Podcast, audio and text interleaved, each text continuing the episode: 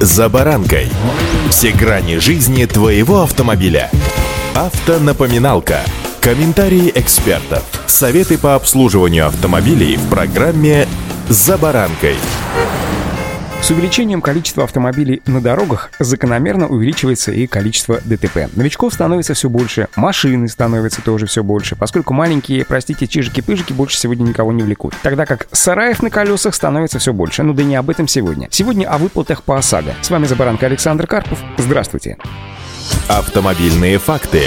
Итак, средняя выплата по ОСАГО по итогам трех кварталов нынешнего года составила 74 296 рублей, что приблизительно на 7% или 5 тысяч рублей больше, чем, например, годом ранее, когда выплата составляла 69 253 рубля, сообщает Российский союз автостраховщиков. Статистика в ежеквартальном разрезе показывает, что динамика средней выплаты коррелировала с ростом цен на запчасти, и ее рост заметно ускорился в третьем квартале. Так, если в первом и втором кварталах нынешнего года средняя выплата составила 71 600 рублей, то в третьем третьем квартале она выросла сразу на 14% по сравнению с данным значением до 81 600 рублей, пишет российская газета. При этом количество заявленных за 9 месяцев страховых случаев снизилось на 7%, с 1 миллиона 700 тысяч до 1 миллиона 620 тысяч. Также на 7% снизилось и количество урегулированных убытков с 1 миллиона 640 тысяч до полутора миллионов. В итоге общая сумма выплат за три квартала по сравнению с аналогичным прошлогодним периодом практически не изменилась и составила 113 миллиардов 700 700 миллионов рублей. Количество заключенных договоров по итогам 9 месяцев нынешнего года немного снизилось по сравнению с аналогичным периодом прошлого года. Всего заключено почти 30 миллионов договоров, но при этом их стоимость явно увеличилась, раз страховщикам удалось собрать за этот период на 12% больше. Всего было продано полисов на сумму 194 миллиарда рублей. Для сравнения, за 9 месяцев прошлого года собрали 173 миллиарда рублей страховых премий по ОСАГО.